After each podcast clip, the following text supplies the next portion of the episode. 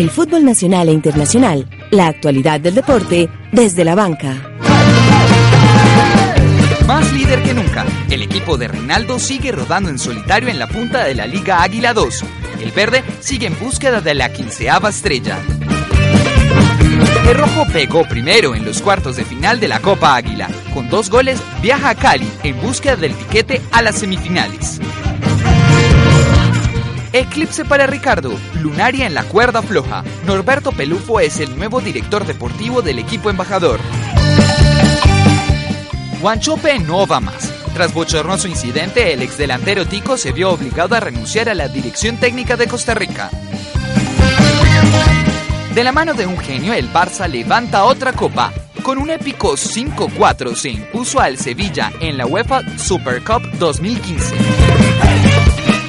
Santos Borré cada vez más cerca del Atlético. Carritos Barca marcó su primer gol con el Rosonero. La Vuelta a Colombia ya rueda en el territorio antioqueño. Empieza desde la banca. Conduce José David Duque. Hola amigos, soy David Montoya. Un saludo para los del programa desde la banca de la Universidad de AFIT.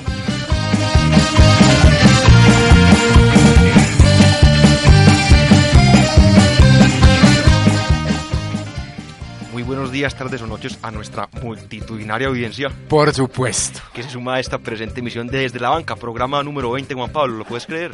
20. No, no, no, impresionante. 20 más uno que no salió, o sea, 21. 21 más el piloto. El piloto que hicimos para ver si, si nos aprobaban en acústica este programa y lo aprobaron pues Con 5. con 5, sí. Así es. Ah, no, maravilloso. Yo estoy, José, un poquito aburrido. Esta semana Nacional no va a jugar. Eh, le aplazan el partido. Recordemos que jugó en mitad de semana eh, la semana pasada. Entonces ya vamos a tener un largo rato sin ver a, a- Al al manto sagrado verde Al líder. jugando Al al líder del líder. Y contento, hoy tenemos eh, invitados por esta mesa. El señor Juan David, que hace rato no venía, es que hay que no, que no invitado ya. Eh, qué gran invitado, hombre, Juan David. Bienvenido desde la banca. Y, y el señor, y el señor Daniel. Que ya los estaremos presentando. Vez saludamos al señor Juan Esteban Garrobel, es un nuevo deportista también de la universidad. Eh, José David Duque, muchas gracias eh, nuevamente por la invitación. Un invitado permanente acá en Desde la Banca con toda la expectativa para hablar de muchos deportes y, por supuesto, agradeciéndole a David Montoya, ese gran jugador del Deportivo Independiente Medellín. Vital para ese título del 2002. quien le marcará gol a Boca Juniors además cuando el Medellín queda de primero en Copa Libertadores por encima de Boca Juniors. Gran jugador, así es. Saludamos al señor. Quedó de primero el Medellín. No, no quedó de cuarto. Al señor Juan David. No, en esa fase de grupos de esa Copa Libertadores Ah, donde David Montoya le hace ese gol a Boca Juniors, Medellín queda de primero de su grupo. En el último minuto, un golazo del, golazo. del gordo. Como Medellín, casi siempre en el Y último él, él minuto. no le hizo un gol al gremio en esa. Eso fue en octavos de final, si no estoy mal. Eso Sí. fue en cuartos. Yo me acuerdo del Cuartos. golazo que hizo. Él hizo un gol al gremio también. un También. golazo. Sí, desde afuera. eh, Creo que, Que- en el último minuto. algo así. Termina Medellín mano cambiado, eh, mano siendo eliminado en semifinales por el Santos de Robinho, que es campeón en esa edición de la Copa Así Libertadores. es, y saludamos, bueno, saludamos al señor Juan David Correa, quien nos vuelve a acompañar aquí desde la banca. Bienvenido a esta tu casa. Muchas gracias, José. Eh, no, pues tampoco fue que me ausentara pues tanto tiempo, pues, desde de nuestras huestes. Pero no, acá estamos otra vez eh, con ánimo, con, con vitalismo. Y no, muy contento eh, pues por mi equipo. Veo que se está desenvolviendo muy bien el, el sistema de juego, que es un sistema de juego común y corriente, tradicional, pero que da efectos eh, inmediatos. Y réditos más o y menos puntos. con los mismos jugadores, amén de otros, eh, de los tres o cuatro cracks que vinieron pues a, a engrosar las filas verdolagas. Y no, muy contentos con el nuestro invitado que ya lo presentamos. Ya lo presentaremos porque primero a las 12 y 8 se ilumina, se irradia, se ¡Uh! llena de vida la cabina de acústica con la bella María Camila Cáceres. El tono es lo que me mata. No, como siempre, súper feliz de estar acá con ustedes. Eh, es un espacio en el que podemos compartir más de fútbol, aparte cuando nos encontramos pues toda la semana, todos los días. Y nada, muy contenta. Estuve el, mier- miércoles en el estadio y me parece que Medellín jugó un súper buen partido. Partidazo del Medellín. Bueno, y a esta hora saludamos también a nuestro gran invitado, el señor Daniel Pérez, quien suma oyentes en Indonesia, en Argentina, Brasil, El Paraguay, internacional. Perú. Daniel, tipo, bienvenido. tipo recorrido, diríamos. Pasaporte, pero bien marcado. Sí, sí, no sí. Hay... cómo hace para pasear tanto, eso está Muchos muy raro. periplos, Ah, muchos Eso periplos. está muy raro. Eh, bueno, muchas gracias muchachos por la invitación. Esta es la, se- la segunda vez que tengo la oportunidad de estar acá en el programa. Y bueno, hablando de, los que más nos, de lo que más nos gusta, nos apasiona, el fútbol. Eh, quiero, quiero aprovechar la oportunidad para enviarle un saludo muy, muy gran, un gran saludo al convaleciente eh, Juan Juan Felipe. Pablo Mesa. Juan Felipe Jaramillo, Que está acá con que está nosotros. acá nosotros. Y, y- y a mis amigos en Bogotá, en Buenos Aires y en Indonesia que nos están escuchando. Si nos entienden en Indonesia. Yo creo Eh, que no. Lo importante es que escuchen.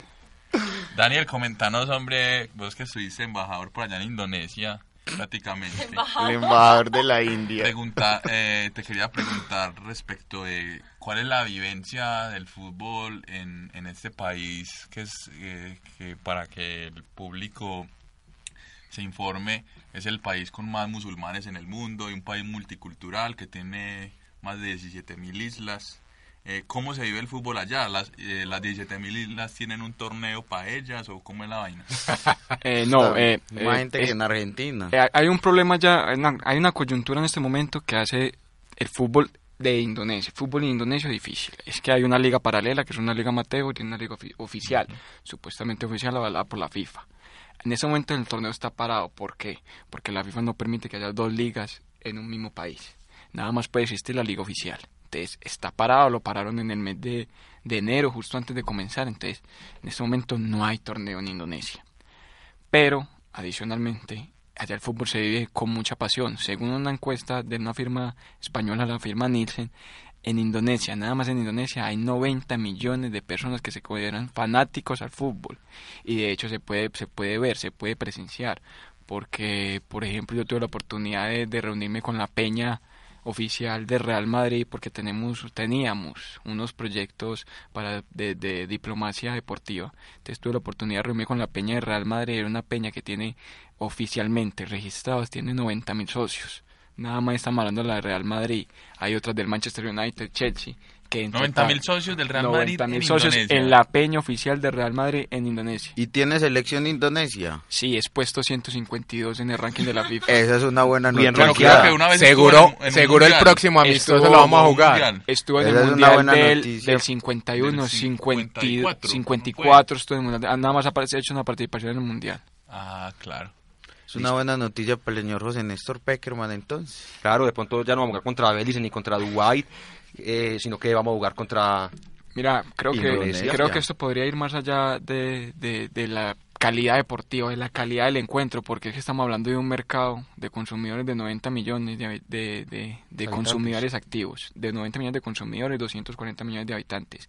Entonces, como oportunidad para subir el nivel de la selección, lógicamente no, pero como oportu- oportunidad para entrar en esos mercados, eh, sería una, una, una opción muy, muy, muy importante. Sí, un buen estudiante de administración. de Y en la calle se ven picaditos, en la práctica pues, se ven picaditos y cierran la cuadra y eso, Es- ¿o no? Exactamente, exactamente como se vive acá, solamente que en unas condiciones de precariedad un poquito mayores.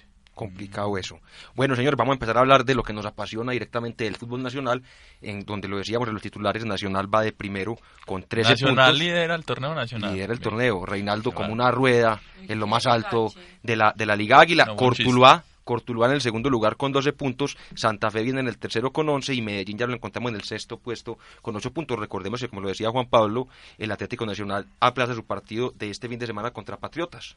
Se están haciendo gestiones, José, para programar un partido amistoso que se jugaría en la sede de Guarne. Porque Con la sub-20. Reinaldo, no, están buscando un equipo, eh, se buscaron varios equipos de la A, creo que América, de la B también se buscaron, Pereira América desistió, y América no. Pero se, se está buscando porque Reinaldo Rueda está muy preocupado por lo que puede ser esa para tan larga, eh, le puede repercutir en, en el nivel futbolístico que venía mostrando el equipo. Además le tengo un dato, desde 1948 ningún equipo en, en la Liga Nacional pasaba cinco fechas de, de, de la liga sin que le hicieran un gol. Entonces, digamos... eh, Más estadísticas para más Yo estadísticas creo que ese dato hay que revisarlo. Eh, ¿Por qué hay que revisarlo? 48. Desde No le 1948. ¿Por qué hay que No le revisarlo? crees a la Cinco fuente. fechas. Cinco fechas sin que le reciban un, sin que gol. panamericana. Eh, no, digamos uno de los de los grandes estadis, eh, de estadistas, no, porque estadista sería si fuera presidente, pues. Eh, eh, estadísticos eh, ofreció ese dato y fue publicado en el blog ¿Cómo se, Verdolaga. llama, ¿Cómo se llama el canocito? de- Ese señor. Ah, no, No, no, no, yo le creo, creo que todo a no, él. Por un lado está el, el de Caracol, que es el señor Guillermo No, Ruiz. no, no, no. No, no, es el otro, no. es el otro, es, es El que no que me acuerdo el nombre, no me acuerdo. Muy No, bien, Mauricio no, González pero no es, Arteaga. no es ese, No, es Pero en Ese todo que habla caso, en todo caso habrá No. que revisar ese dato, a ver si sí está en lo cierto. el no señor está Juan lo Pablo, o cierto, si, como sino dice que el Juan señor, Esteban, el señor se llena de envidia, por supuesto, y le, Envidia, hierve la sangre Hierve cuando la hay, sangre. cuando hay un funcionamiento tan, digamos, utilizando palabras del señor Juan David, excelso en el, en el, en el, cuadro verde. en el cuadro verde, en el manto sagrado verde. A mí me alegra que estén bien y no reciban goles hace cuánto, 15 fechas. No, no, cinco partidos, cinco Bueno, partidos llevamos bien, sin recibir goles en la liga y, y- y digamos hay un funcionamiento más allá de no recibir gol, hay un funcionamiento en ataque eh, bastante, digamos, eh, para, para resaltar ¿no? y, un- y un, y un equipo que hace mucho no mostraba de pronto como esta, como es- esta buena seguidilla de resultados. Recordemos que, que va primero en la liga, muy buena cantidad de goles, la mayoría de ellos anotados por los delanteros como debe ser. Todos. Y, y más que todo creando una nómina titular donde hay una base en el equipo que empieza por Armani, jugadores como Alex Mejía, el, eh, Magnelli Torres, Alejandro Bernal y en la punta Jefferson Duque quien está en un inigualable momento. Y así dice el señor Trump que Nacional no vale 150 millones de dólares, porque ya sí se oficializó la oferta. Dijo el señor Trump que fueron 100 millones de dólares y que las huestes del equipo verdolaga dijeron que eran 150 Que siga millones. intentándolo, Ante la calidad, por supuesto. Bueno, Sí, yo creo que deberían más, ¿no? Juan David, ¿tenías algo ahí Yo creo que para son por ahí decir? 322. yo creo que Nacional es invaluable. 322. Invaluable, Sí, yo Nacional es también invaluable. Ah, estoy de acuerdo, estoy de acuerdo. Imperecedera, hermosa. Bueno, Estás muy poeta. eh, Pero quiero decir no. que no quepo en la ropa respecto de un, Es que de un hecho grandecito. de un hecho de un hecho particular con Nacional Eh, volvió la fiera Jefferson Duque Y con goles. con, con toda su plenitud soy muy contento por eso y además porque particularmente cuando no, no están jugando eh, los cracks eh, Ruiz y Copete el equipo juega perfectamente bien entonces me gusta, me gusta que Nacional ya otra vez vuelva a las variables, que no se casen con un solo, unos dos solos jugadores, sino que hayan más, más aristas pues para, para poder plantear los partidos. Y bueno, no, pues Magnelli Torres, pues de verdad que no hay palabras, no hay palabras como describir este eh, extraordinario jugador de fútbol. Es, es increíble lo que está haciendo y ojalá, ojalá que, que este Nacional siga remando y, y dando sus pinitos para, para ver si cultivamos la estrella 15 para poder ser indiscutiblemente, indiscutiblemente el equipo más grande de toda la historia del fútbol colombiano. Así es, y Daniel tenía algo que decirnos sobre este tema. Eh, quiero es, es aquí como para que una invitación para que reflexionemos sobre sobre por ejemplo estos paros tan largos que sufren los equipos. Por ejemplo Nacional no va a jugar no va a jugar fútbol este fin de semana. Tiene que jugar contra el equipo B. Y esto se debe esto es producto de una precaria infraestructura de nuestros estadios. Muchos por ejemplo el de el de Neiva, el Plaza Salcid y el de Ibagué es por un proceso de remodelación, o sea, para bien, pero son estadios, no digamos mentiras, son estadios del municipio, no son estadios de los clubes. Y esto y esto se refleja como como estamos pasando ahora, entonces es, es un tema importante que hay que reflexionar en nuestra liga, nuestra liga del Águila para hacer nuestro fútbol un poco más competitivo en el escenario internacional. Acá hemos dicho varias veces a propósito de eso de los estadios y de los equipos, nosotros tenemos buenos equipos sin estadio y equipos no tan buenos, mejor dicho, y otros que ni son ne- ni equipos ni tienen estadio. Eh, sí, sí, es verdad. Y, y, y agregando un dato curioso a esto de los estadios, vieron que el, el doctor Hernán Peláez cayó en, en la trampa de actualidad panamericana. Recordemos que es una revista irónica y satírica. Satírica, eh, donde, digamos, eh, hay una cláusula que dice todo lo que se publica acá es mentira.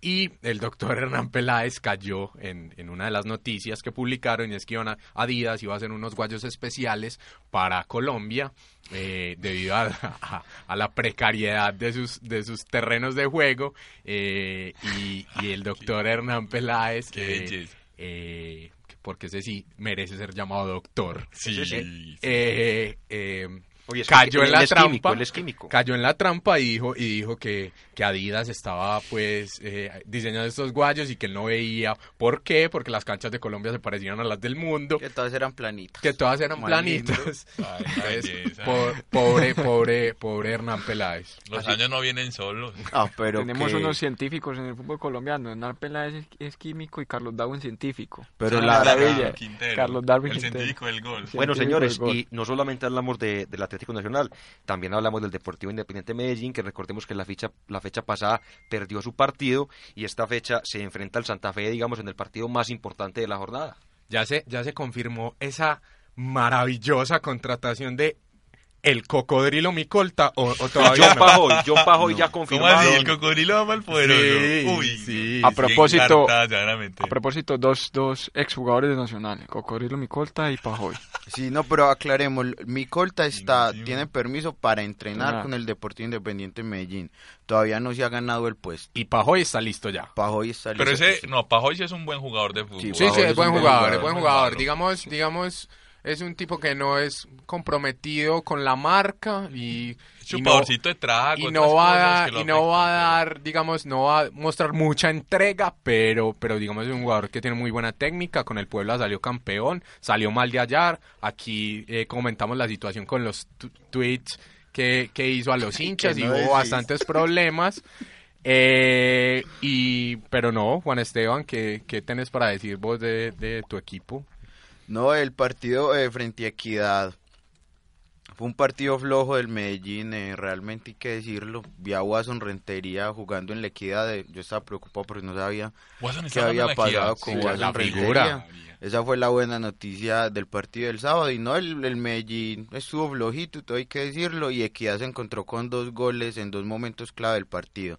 Me quedo, creo que ahorita hablaremos de señor director con su licencia, por supuesto. Me quedo con el Medellín del miércoles que enfrentó al Deportivo Cali. Ya, ya hablaremos de la actualidad de la Copa Águila. Eh, a propósito de lo de, de lo de Micolta, eh, todo parece indicar que sí se va a quedar en el Medellín, pero para cumplir las veces de lateral derecho.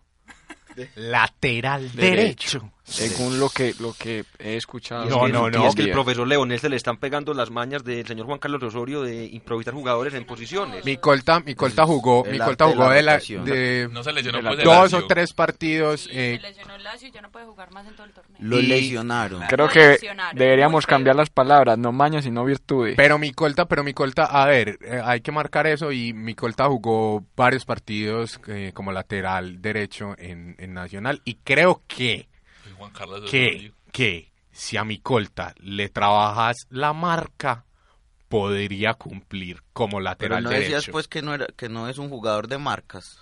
No, Pajoy no es un Ah, jugador Pajoy de es marcas, no es de ni de marcas. entregas, ni, Ah, ni, de, ni, de, ni de sacrificio. es Pero un el señor jugador Micolta sí se entra bien, sí Ni de fútbol, centrar. ¿o qué? Creo que no, cre- no, no, no. Pero mi colta es un jugador, digamos, rápido, es un jugador dinámico, muy atropellado. Eh, Digamos, se puede parecer a Orlando Berrío en sus inicios, cuando era un excelente atleta y un pésimo jugador de fútbol. ¿Y ya qué es? Ya es un jugador de fútbol muy completo, digamos. Es un jugador, ha mejorado muchísimo el señor Orlando Berrío. Pero digamos, con mi colta puede, puede que trabajándolo, eh, digamos, unos, ¿qué? Seis o siete años. Años, sí. puede, puede ser puede ser una alternativa Bueno. en marca no mentiras eh, sin sin No nada. tiene una buena celebración de gol al menos, si es que hace un gol, pues, pero... Digamos, en Nacional no le fue muy bien. No sé dónde estaba el cocodrilo Micolta, la verdad. en el fútbol Peruano. portu- portugués. ¿Portugués? Sí. Sí, viene del Sí. fútbol portugués. Ah, Pero en la segunda división del fútbol portugués. No. no, primera división. Creo que era marítimo. si no Aclaremos pues, Ah, bueno. primero, en primer lugar, todavía no es jugador del Deportivo Independiente Medellín, en segundo lugar, sería una buena alternativa teniendo en cuenta que padecimos a Vladimir Marín un año como lateral. Vladimir Marín, ¿por ya, ahora cuando hablemos de la Copa Suramericana hablaremos de su destacada participación. Ayer Pero bueno, cobró bien un Y tiro destacada libre. participación en la política también. también está en la ¿Eh? política. Es candidato Edil. al, con- ¿De Río Negro? Al, al consejo o a un edil de Río Negro. Río Negro. Y, y eso lo puede hacer. Claro. Yo creo que sí, ¿Cómo ¿por qué no? Pues Porque no lo podrá hacer. En este químico, país, eh, ¿cómo decir? politólogo, Edgar. Perea, eh, María Sí, Isabel Urrutia. estamos hablando de un futbolista profesional en la actividad. No Si- importa. Si siempre ha jugado en cuerpo ajeno, ¿por qué no va a poder él representar a sus electores en cuerpo ajeno también? José David? Esperemos a ver, señores, otro tema, no solamente hablamos de la parte alta de la tabla, también tenemos que hablar del descenso. Recordemos que el descenso se da por ese promedio de son varias participaciones en los torneos y en este momento lo va liderando, pues digamos por así decirlo, liderando al candidato al consejo de Río Negro. por qué partido. Finísimo. Ya le voy a decir por Eso, su mientras partido. tanto les sigo comentando, Uniautónoma, un- Uniautónoma en el puesto 20, Cúcuta 19, Cortuluá 18 y Boyacá Chico en el 17. Bueno, habrá que esperar. Ojalá, sinceramente, que no descienda el Cúcuta porque ¿Cuál sería está el último, José, otra vez? Uniautónoma. Uniautónoma Ojalá descienda ese 86 equipo. puntos. Que descienda Uniautónoma y Cortuluá Y para que Cortuluá. quedemos con eh, dos equip- un equipo del Valle. No, yo prefiero a. Cortuluá Calmate, en si primera. Cortuluá no le ha ido mal. No, no, no, Cortuluá sí. juega No, no, pero prefiero a Cortuluá en equipos de primera. No, no, equipos la- la propuesta- Espérame, pero en, en, en Tuluá mucha gente pues va al estadio. Obviamente no, No, puedes comparar una sí, ciudad como no, Medellín no. Ay, Y Cortuluá es un La- equipo que tiene asistencias de historia en la mil- De mil primera. personas. pues No, no, sí, Cortuluá- un- Envigado tiene pues, 1500 No, hinchas son también. más Juan David. No, son muchos eh, más. de hecho, No, de hecho, es que Tuluá, la ciudad de Tuluá tiene, tiene unos fanáticos muy, muy apasionados por su equipo Sí. y la propuesta Equipo futbolística.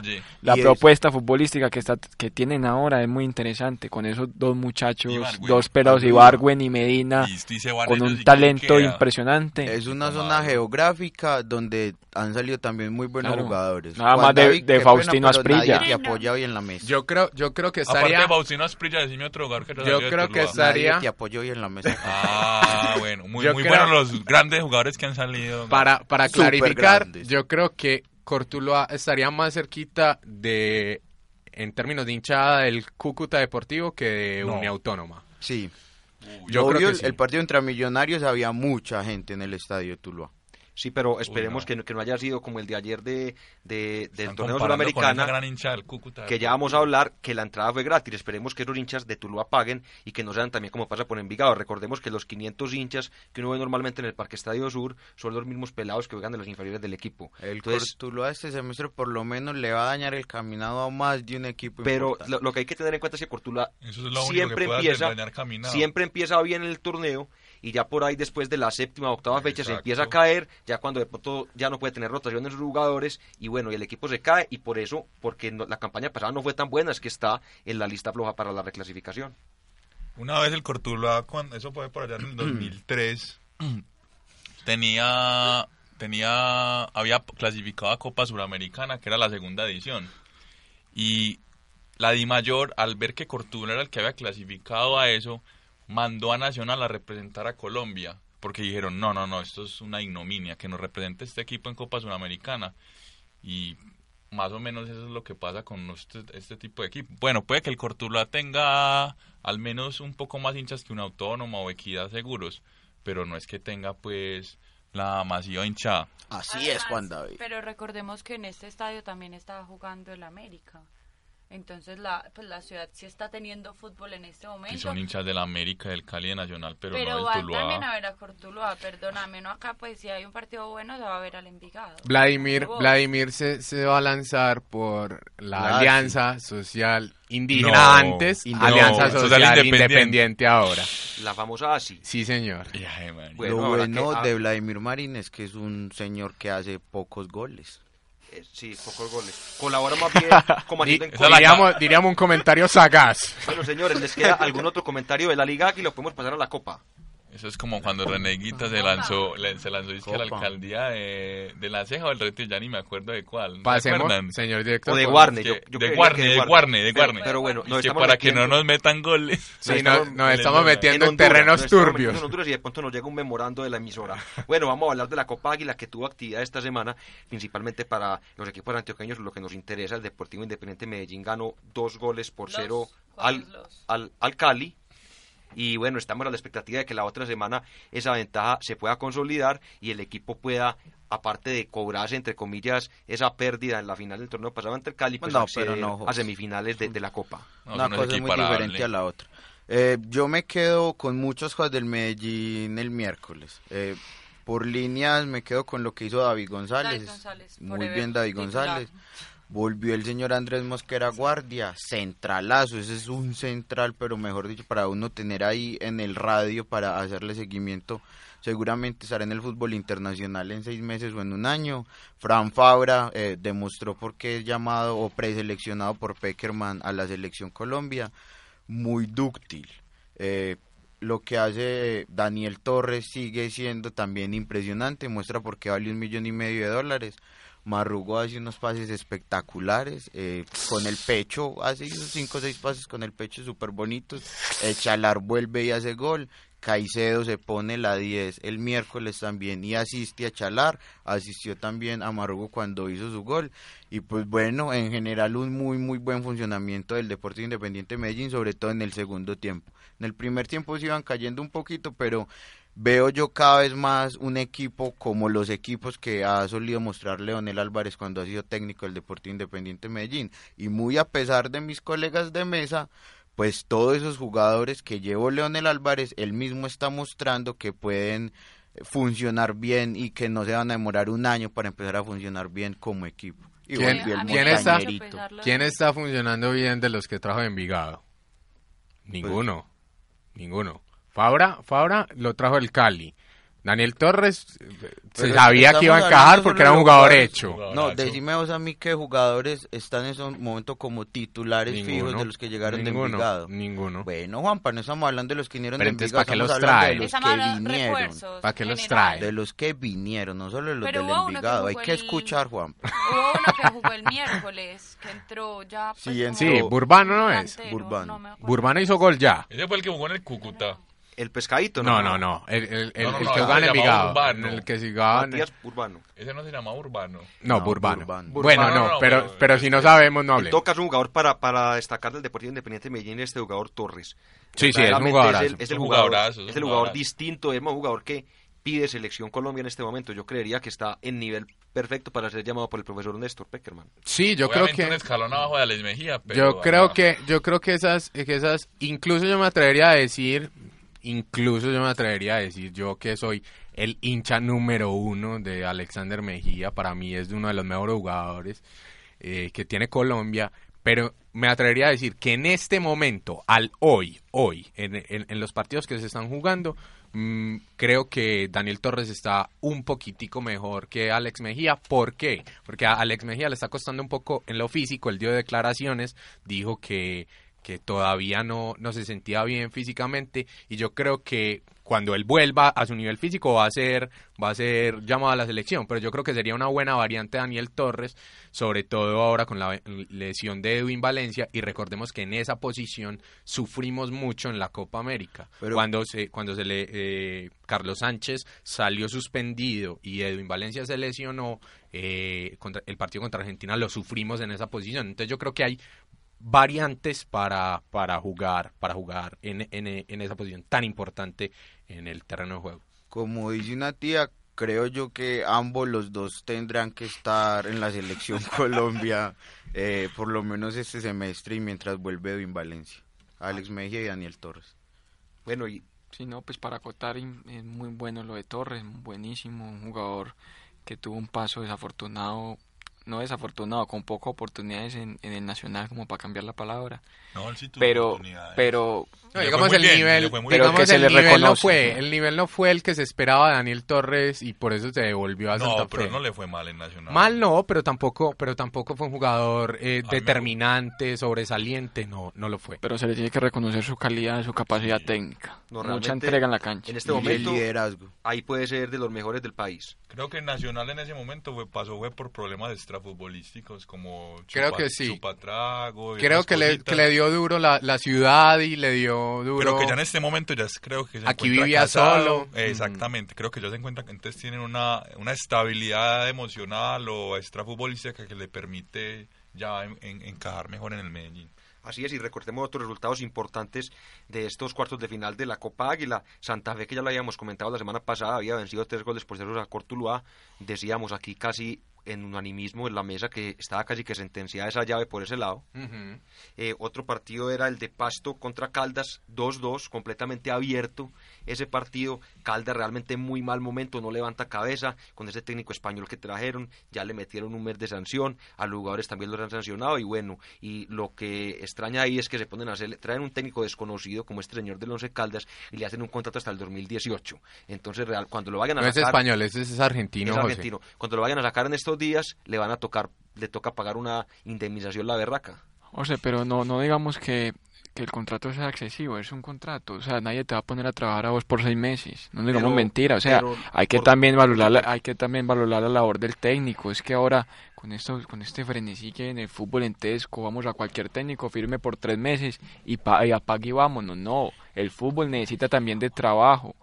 ¿Cuánto se demoró Juan Carlos Osorio para consolidar un proceso? El primer semestre no le fue bien a pesar de que quedó campeón Juan Carlos Osorio, pero no hubiera sido por no quedar campeón, pues apague y vámonos, o sea, los técnicos tienen que pedir, tienen que pedir un contrato largo, son trabajadores, no digamos mentiras, viven de esto. Yo quiero, yo quiero decir, agregar algo a lo que dice Daniel, y es que si nosotros siempre eh, ahogamos porque lo- en los equipos hayan procesos, eh, yo creo que un contrato a un año y medio o, o mínimo un año es, es lo mínimo que puede pedir un técnico. Sí, pero no cuatro años. Yo, Yo, creo no quiero que ser abogado del diablo, pero José tiene razón en algo y es que si vos le vas a hacer un contrato a cuatro años, pues hay técnicos para hacerles contratos a cuatro años Pues y hay como otros que uno no por ejemplo a Juan bien. Carlos Osorio. Por Y ejemplo, no que encarte tan berraco. Está bien, no lo conocíamos mucho, pero si uno dice que es asistente de, de Marcelo Bielsa, que lleva Asistente. tres, cuatro años con él, que se ha empapado de fútbol, que trabaja en el día a día, uno creería de antemano que ya adquiere unos conceptos de este, de este grandioso técnico. nosotros sí nos mata esa xenofilia, pues. Pero bueno, no habrá, habrá que esperar en todo caso a ver cómo le termina de ir. En todo caso, No, no nos momento- mata la xenofilia, son hechos, Juan Esteban. Pues no, no habíamos ido a un mundial en 16 años, viene un técnico extranjero y nos llevó. Muy bien, Juan Pablo.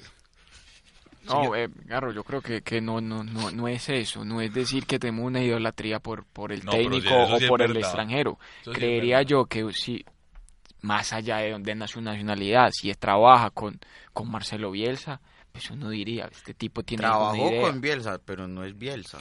Mire la Copa América, ¿cuántos obviamente. técnicos argentinos había en la Copa América? Varios. Ay, ent- entonces no es una cosa, es, eh, es, la- es una cosa de que los tipos trabajan bien y tienen mentalidad ganadora. Vos no me compares, vos no me compares ciertas, no me compares a mí un Gareca con un Lunari, Juan Pablo, pues, ni me compares un Bielsa con su asistente. ¿Quién era pues, Gareca? o sea, Gareca, Gareca ¿quién dirigió era Santa Gareca? Fe. Ay, Y le fue muy Dirigía- bien. y dirigió Santa Fe. Está América, en Y el despachado, después- 2005 Juan dirigió Pablo. la América. ¿Quién era Gareca hace Pues ahorita 5 está 6 años como a técnico? la selección ah, no, Perú. por eso, sí. Y, y, y entonces yo te podría decir que Javier Torrente hace una muy buena labor en, en Once Caldas y llega a, a- a dirigir una selección. O va No, a, pero y da el pues- salto a... Porque ¿cómo fue Gareca? Gareca dirigió Santa Fe, después se fue a dirigir Vélez, Vélez Arfiel y después dio el salto a, a Perú. Entonces, digamos, eh, sí, sí podríamos hablar de que, de que podrían tener similitudes. Que- Claro, porque es que aquí estamos hablando, es que es muy fácil, es muy fácil hablar, es muy fácil hablar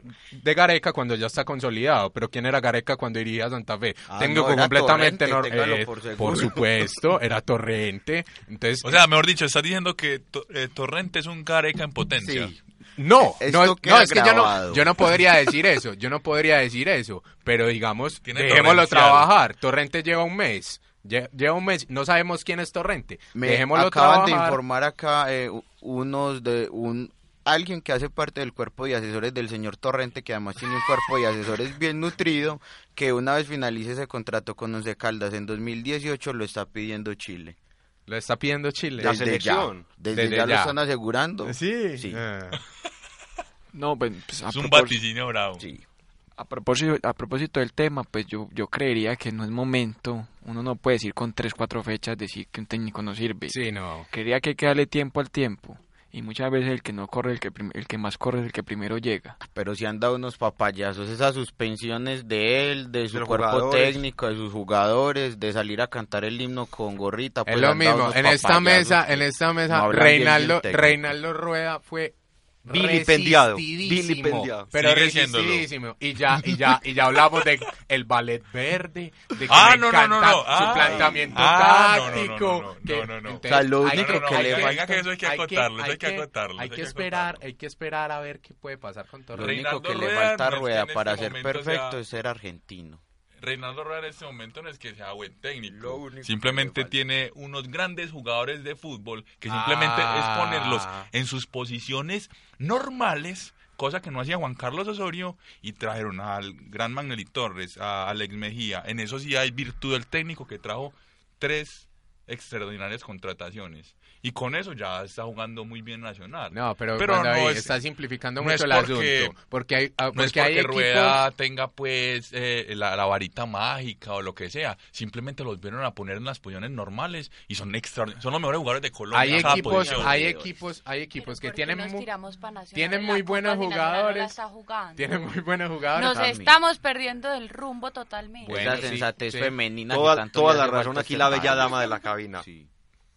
¿Qué Pero- están jugando ustedes? No, no, creo que estábamos hablando. No, pero, pero sería bueno Ah. también retomar, y, y no está de más, ya que hablamos de lo de Javier Torrente, que lo decíamos en los titulares y no lo comentamos ahora cuando hablamos de la Liga Águila, que el señor Ricardo Lunari está en la cuerda floja y el señor Norberto Pelufo, hasta hace poco director de las inferiores de Atlético Nacional, un hombre de la casa que ya había dirigido Millonarios para la época de, de los 90, principios del 2000, va como director deportivo. ¿Sí será que va como director deportivo? ¿Es un principio de cajón para el técnico argentino?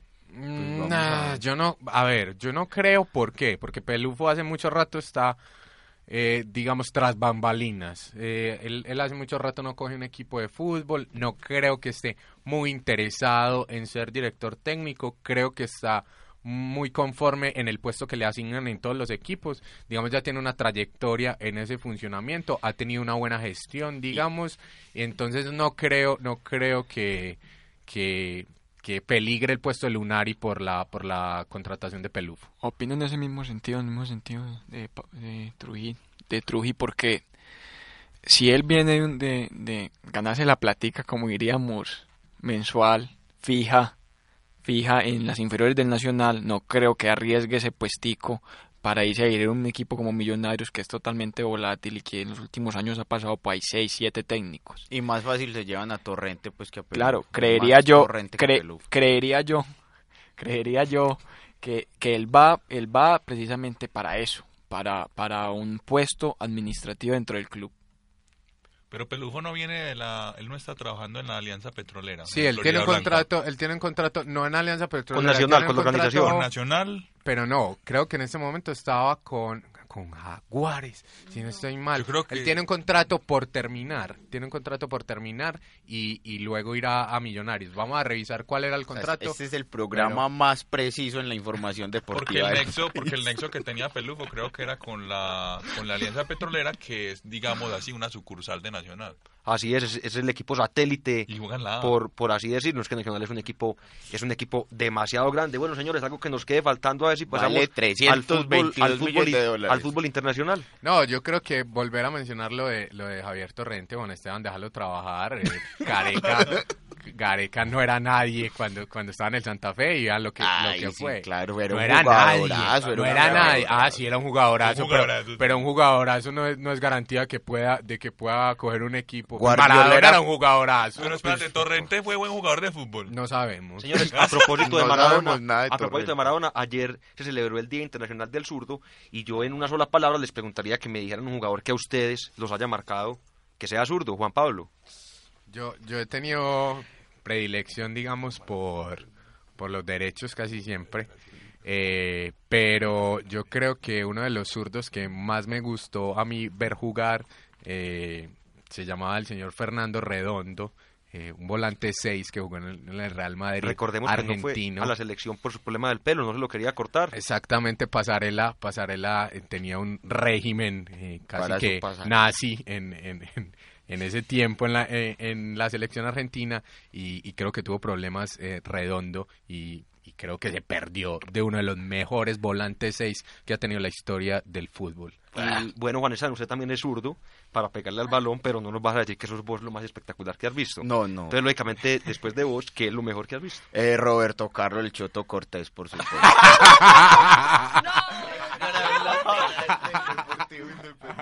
Genial, genial. Muy bien, muy bien. Una, un amigo, Muy un original. amigo de nosotros que nos está escuchando, el, se- el señor Esteban, más popularmente conocido como El Coste, diría que el mejor zurdo del mundo es el Farid señor Díaz. Farid Reina, Díaz Reinals. Y también saludamos a Julián Mazo, quien nos escucha y nos amplifica a esta hora desde la gobernación de Antioquia, para el señor Daniel Pérez, quien lo marcó con la pierna izquierda. Hombre, hombre. ¿Quién me marcó con la pierna izquierda? Todavía nadie, pues. Todavía, espere que me marque una linda señorita con la pierna izquierda, pero, pero por ejemplo, zurdo que, que yo haya visto zurdo talentoso, no, pues hay mucho, uno no puede decir que solo hay uno. Obviamente, La reina, pues. Diga uno, diga uno. no, no, Me- compro- comprometete, viejo. com- me comprometo, a ver. next. Bueno, mi- mientras lo pienses... Diego Armando, Diego Yo le quité al mejor, ¿no? duda de los mejores, el señor Juan David. No, yo, pues el, el que yo diría, pues inmediatamente pienso en, en Roberto Carlos da Silva. Pero, pero hay uno, un jugador que a mí me gustaba mucho que se llamaba Gianfranco Sola, Sí, señor. que jugó en el Chelsea. Y jugó también en el Parma, compañero de Faustino que Asprilla. es Que un, está vendiendo los un trofeos genio, un genio y figura ya pues en el fútbol italiano, pues lo, lo quieren mucho y es jugador de Cerdeña. Y ya vamos a hablar de un zurdo Y también. la bella María Camila, ¿quién, quién la marcó? Pues obviamente Diego Armando, yo creo que marcó la época en la que todos, no sé, vimos mucho fútbol. Y, pero acá Nacional, pues, eh, Ponciano Castro, Su tío. mi tío. Ah, Pero no, fue selección Colombia, marcó gol en la Copa América cuando quedamos subcampeones contra Perú, si no estoy mal. Y fue un jugador que marcó la historia del Medellín en muchos sentidos y pues también estuvo en Millonarios y le fue muy bien y en, y en Cúcuta. Bueno, y que yo haya visto, digamos que a nivel nacional, el señor Diego Desde León la Osorio. prehistoria, ah. Yo diría el señor Diego León Osorio. Y a nivel internacional, Rivaldo. Bueno, y uno no puede dar tampoco jugadores atrás como Messi, pues yo creo que es lo ya vamos a hablar de. Messi. Pero bueno, sí, ya. No, pero hablemos, digamos, de los que no. son tan tan tan, Tan comunes. pues, sí, sí. Yo creería que, que hiciste una buena elección, José. Sí, digamos jugadores, si hubiera podido decir mejores. Pero Rivaldo, no, no, Rivaldo es un No, es un excepcional jugador. Jugó hasta los 40, a los, hasta los Yo creo que 40 todavía sigue jugando. Creo que todavía Y creo que está por allá en el Galatasaray, una cosa así. No, No, no, ya no juega, en pero el tiene- Olympiacos estuvo jugando mucho Tiene un tiempo. equipo en, en, en la segunda división de un Brasil, país que no sí. recuerdo, creo que es en Brasil, y en estos días se entró a jugar. Claro. Ay, no, Creo que jugó con no su hijo. vaya a Sí, quitar el jugó con récord a su hijo, es Mondragón. verdad. Ah, no. Sí, Bueno, señores. hay que cuidarlo. Esta semana comenzó para Colombia la participación en la Copa Sudamericana. Realmente buenos resultados ante equipos peruanos. El Junior de Barranquilla se impuso cinco goles por cero ante el Melgar de Arequipa. Una paliza impresionante en, Y en nunca el en mi minuto. vida había escuchado el nombre de equipo. En, en minuto, equipo dulce. en el minuto 35. Bueno, ¿le vamos a poner orden a esto o no le vamos a poner orden? Por favor, señor No, director. hablo el más ordenado. No, mentiras. Eh, pero eh, en el minuto 35 del primer tiempo el partido está completamente definido. Hubo grandes eh, destacados. Ah. Ah, hubo grandes destacados. El señor Harlan Barrera eh, marcó un golazo. Sí. A propósito de zurdos. Jugadorazo ese peladito, zurdos. que ponerle mucho cuidado. Muy buen jugador. Eh, Ovelar eh, marcó también. Vladimir Hernández jugó muy bien. Otro. Juan David Pérez, que lo extrañan en Medellín muchísimo y lo van a extrañar mucho porque Al es un ratón. excelente jugador. También Ya marcó. está Arias. Me Entonces gusta yo más creo Arias que, Pérez. No, no, no nos pongamos. Digamos, son jugadores muy distintos. Sí. Muy distintos. Pero Pérez en. Medellín no le Muy fue muy distinto. bien, pues tuvo No, pero Arias es un Pero gran jugador. Es un excelente, pero Arias son que jugadores muy distintos. Pero No, es que no puedes mí- comparar, es como comparar a un central con un delantero. Para pues, mí no. de los partidos que he visto con Junior, pues en este No ha hecho goles de chilena. En este tiempo de los mejores jugadores Pero de es los que que, Arias- marcaron o Velar. O Velar es- es es, jugadorazo, un jugadorazo. jugadorazo, jugadorazo. Pero- y le hace partido a todo el mundo. Para- un nueve pa- clásico, equipo contra un que nueve juegue. Para clásico. cerrar, para cerrar con lo del Junior, el comentario con lo del Junior, yo creo que lo que referenciaba a Juan David es, es cierto también. El nivel de su contrincante era, digamos, muy bajo, y, pero hizo la tarea. Yo creo que muchas veces eh, a los equipos grandes, o digamos que se saben superiores a su rival, les cuesta más marcar diferencia. Y yo creo que Junior lo hizo muy bien, fue contundente. Goleó Pero a un equipo, que lo tenía que golear. Pero es un equipo que que pero que está de cuarto, no está tan mal. Yo No, no está tan mal. La, liga, la tabla de posiciones está atrás de Sporting Cristal, pues que es como de los Pero digamos- Eh, Deportivo Municipal, que no lo conozco, Alianza Lima y ya sigue Sí, Melgar. Pues, pero de digamos- 14 partidos ha hecho 24 puntos. No digamos es un equipo con mal promedio. sí no es un equipo con mal promedio pero digamos eh, no tiene ningún tipo de historia a nivel internacional y eso Como no siempre la le tiene pesa. Torrente, Juan Pablo.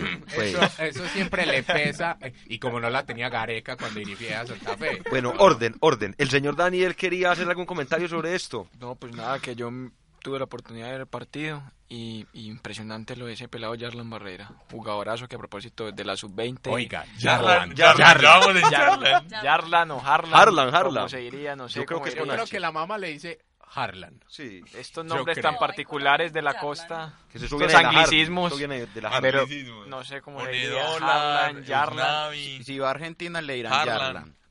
Nada raro. Bueno, señores, y ayer en partido gratuito para el que quisiera entrar, allá en el Coloso de la 74, al lado de la Avenida Centenario, el equipo ¿Sabes de- por qué la Avenida Centenario? Sí, por el Medellín. Exactamente. El equipo José de. Águilas Doradas se impuso a, su, si- 2-0. a, a un similar peruano también, que pasa es que en este momento... Ah, peruano también como Águilas, Se ¿o llama Sí. Unión Unión Comercio. El Como Unión, Comercio, Comercio. exactamente, dos goles por cero, con una destacada actuación de Vladimir Marín. ¿Cómo se llama ese? Eh, no, no, venga, venga, repítame, repítame el nombre de ese Unión. Comercio. Unión Comercio. Unión ¿Usted les parece que es un nombre de para un equipo de el fútbol? ranking. No, pero hombre, allá a ver. Ay, No, no, no, ¿a pues, usted le parece que O seguro la equidad, pues, digo, pues, seguro la nombrezazo equidad tampoco. Wanda, no Oiga, acá caigamos, no caigamos en, en la, en la ser agrandados y decir que es que, que No, esos pues- equipos tan raros que no jugar a Colombia, pues No, está no, jugando pero Alianza Petrolera. no, no, Alianza. Petrolera representante, o sea, Equidad, Equidad ha jugado, Equidad ha jugado torneos internacionales. Sí, sí, no, pero digamos yo comparto un poquito Hasta lo que dice Juan. Nacional.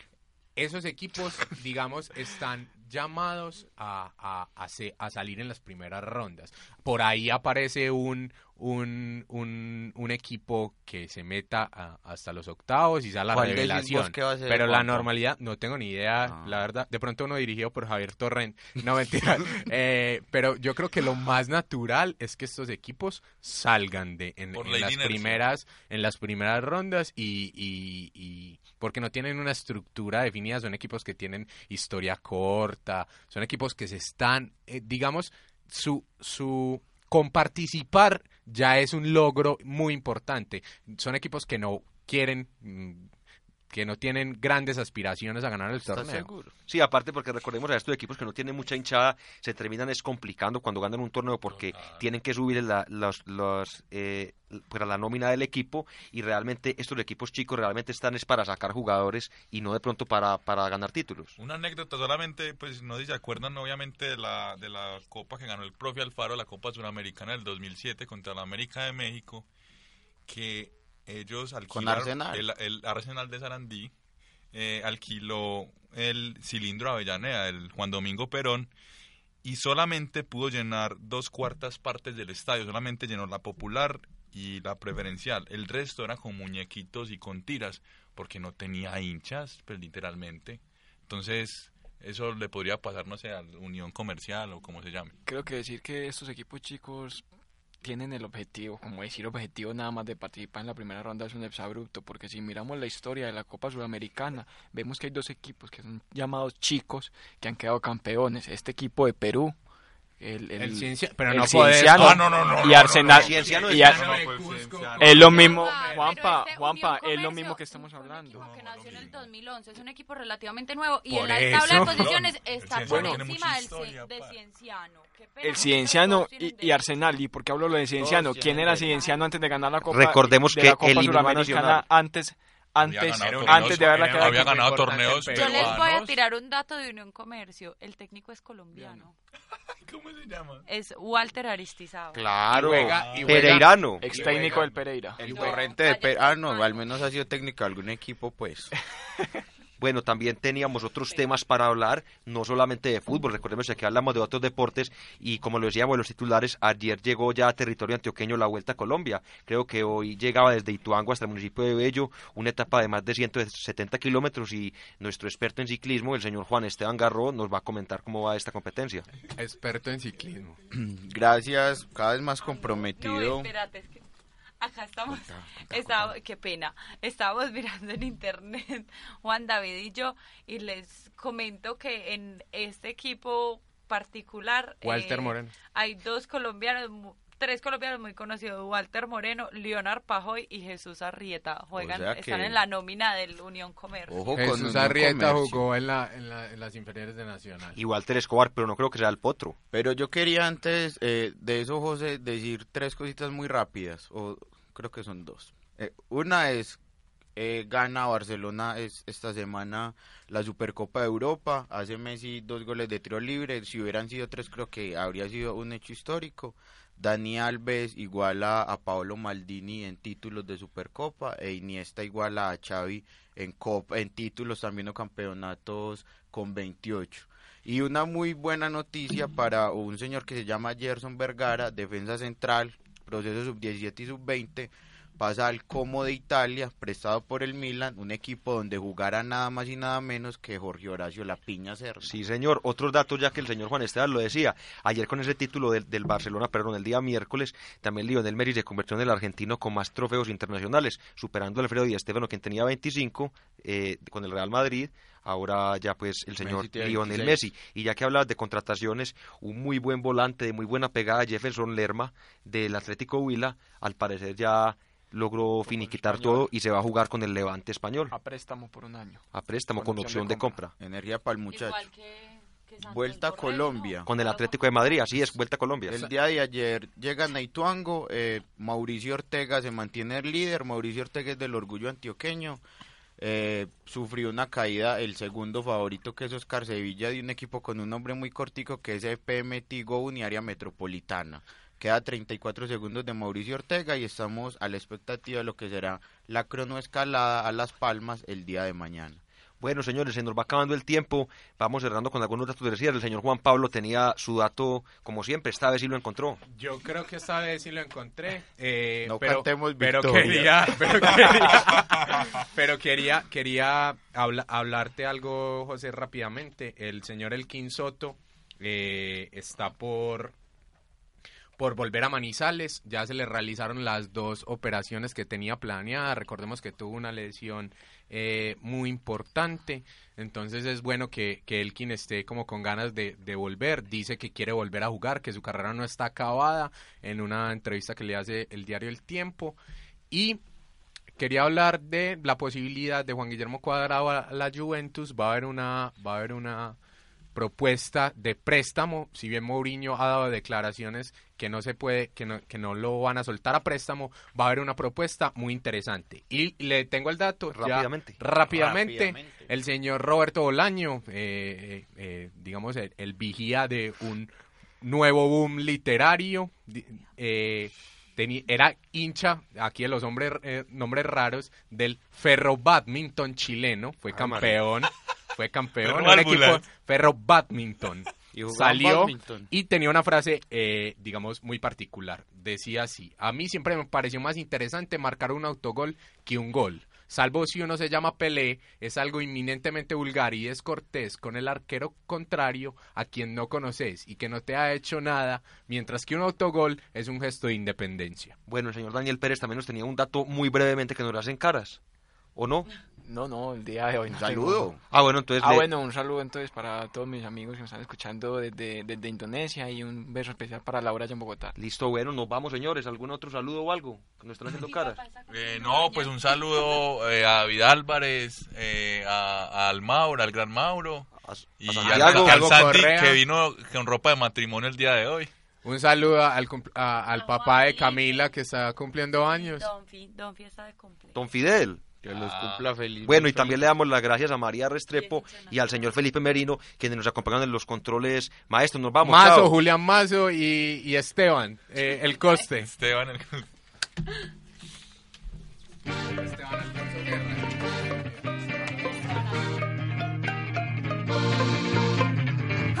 El fútbol nacional e internacional, la actualidad del deporte desde la banca.